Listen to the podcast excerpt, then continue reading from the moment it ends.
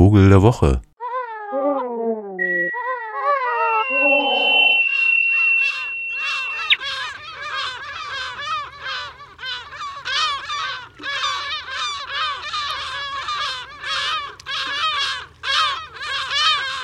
So klingt der, der Vogel der Woche, der doch eigentlich viele verschiedene ist, über den Dächern von Belfast. Da nämlich war ich gerade mit Freunden von Radio Korax, dem freien Radio aus Halle, um gemeinsam darüber nachzudenken, was bräuchte es eigentlich, wenn Leute Radio machen wollen. Und das nicht nur hier in Deutschland, sondern überhaupt irgendwo auf der Welt.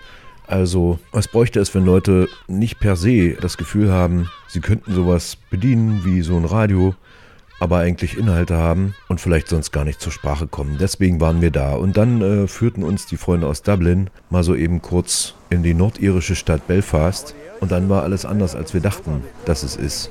Also es war mitnichten nur ein kleiner Tagesausflug, sondern erstens regnete es den ganzen Tag und zweitens starteten wir unsere kleine Tour im irgendwie doch sehr gemütlichen irischen oder sagen wir mal äh, katholischen Teil von Belfast, also westlich des Zauns. So in 1969, um, these were the houses were being attacked. So we built the barricades, you know, buses, lorries, furniture, any, anything at all. All them houses were all built. And then British Army come in. There was a negotiation with the Catholic Church and they took away the buses. Ja, und schön war, dass die ganze Zeit über auf den Dächern, an deren Wänden großrevolutionäre Graffitis pranken von allen unterdrückten Völkern dieser Welt, mit denen sich die irische Befreiungsbewegung eins wähnt. Ganz ungewöhnliche Vögel, nämlich eben diese hier, die Heringsmöwe.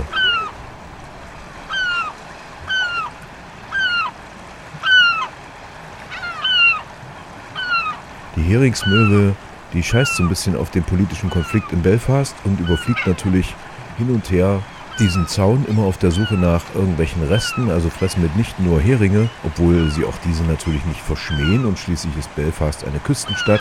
Das heißt, da kommen auch Fischer an und äh, da sind deswegen auch natürlich viele Heringsmöwen zu sehen.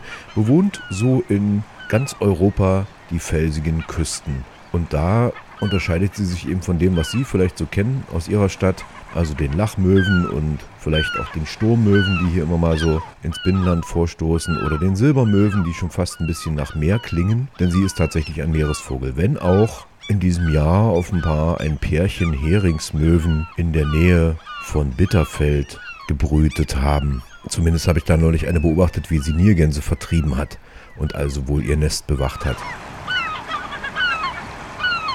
Die Heringsmöwe, deshalb Vogel der Woche, die ist insofern eine besondere Möwenart als überhaupt diese Möwen.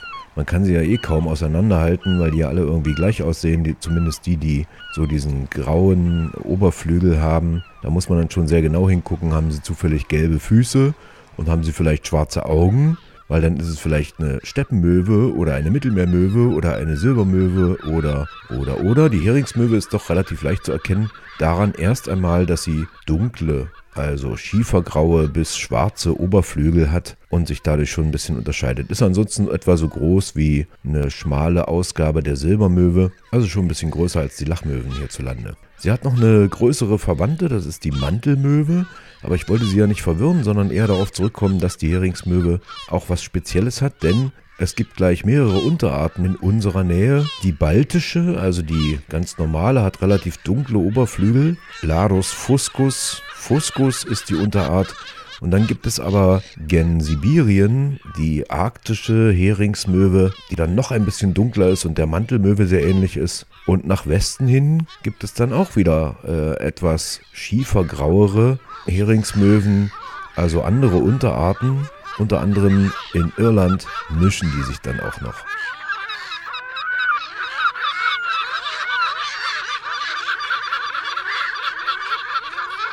Und da sind wir wieder beim Punkt der Geschichte, denn natürlich überschritten wir dann auch die Grenze, also den Zaun, den Checkpoint Charlie, wie die den nannten dort, und wechselten auf die britische Seite hinüber, die seit dem Konfliktende der 60er und der ganzen durchgehenden 70er Jahre durch einen immer höher werdenden Zaun geschützt ist und auch nachts geschlossen wird.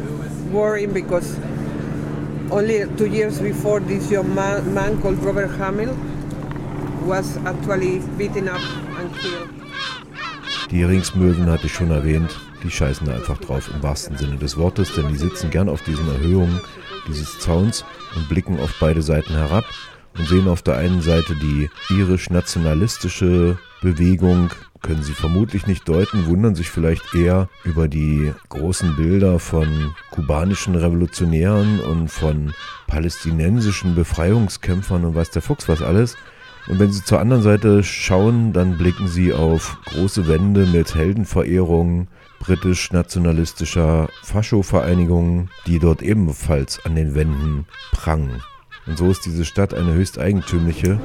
Äh, gepaart werden die Laute der Heringsmöwe, die beide Seiten überquert, dann auch noch von Hubschraubertönen, die immer dann in der Luft sind, wenn wieder einmal wie bei unserem Besuch eine Terrorwarnung ausgesprochen wurde, in dem Falle gegen den frisch gewählten Sinn Fein Bürgermeister von ganz Belfast, der von britischen Nationalisten mit einer Bombe vor seinem Haus bedroht wurde. Jetzt kann man natürlich nicht so einfach das Nebeneinander von Unterarten der Heringsmöwe in Belfast gleichsetzen mit dem Nebeneinander von Iren der einen und der anderen Seite, ob nun protestantisch oder katholisch, sondern da geht es natürlich um mehr, nämlich um Einflusssphären und in dem Falle um ein befreites ganz Irland sozusagen, ein Nationalstaat Irland, der auch Belfast umfasst, also Nordirland, oder und eben die Einflusssphäre von Großbritannien, die sich rein aus Imagegründen wahrscheinlich schon nicht leisten können, weil sonst ist da kaum was zu holen, nämlich Nordirland aufzugeben. Andererseits ist das wahrscheinlich mittlerweile auch eine Bevölkerungsfrage, obwohl Belfast Halle als schrumpfende Stadt also nach Längen schlägt. Da steht tatsächlich jedes zweite Haus leer. Und darauf triumphieren natürlich über den Verkaufsschildern die Heringsmöwe, entweder in ihrer britischen oder atlantischen oder arktischen oder Ostseeunterart und juchzen sich eins über die Uneinigkeit der seltsamen Zweibeiner da unten.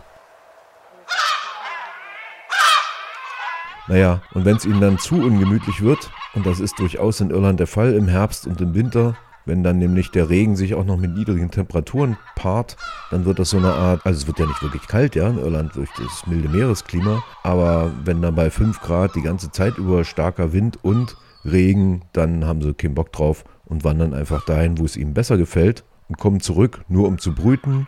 Und das ist tatsächlich dann ein irisches Phänomen, dass die Vogelküsten, also die von Vögeln bewohnten Küsten, im krassen Widerspruch stehen in ihrer Vielfältigkeit und in ihrem Miteinander und dem Ausbeuten der wenigen Felsen und Küstenstreifen dort zu dem doch eher rauen Miteinander der paar Bewohner dieser riesigen Insel, die sich nicht klar werden können darüber, wem es nun gehört, dieses irre Land Irland.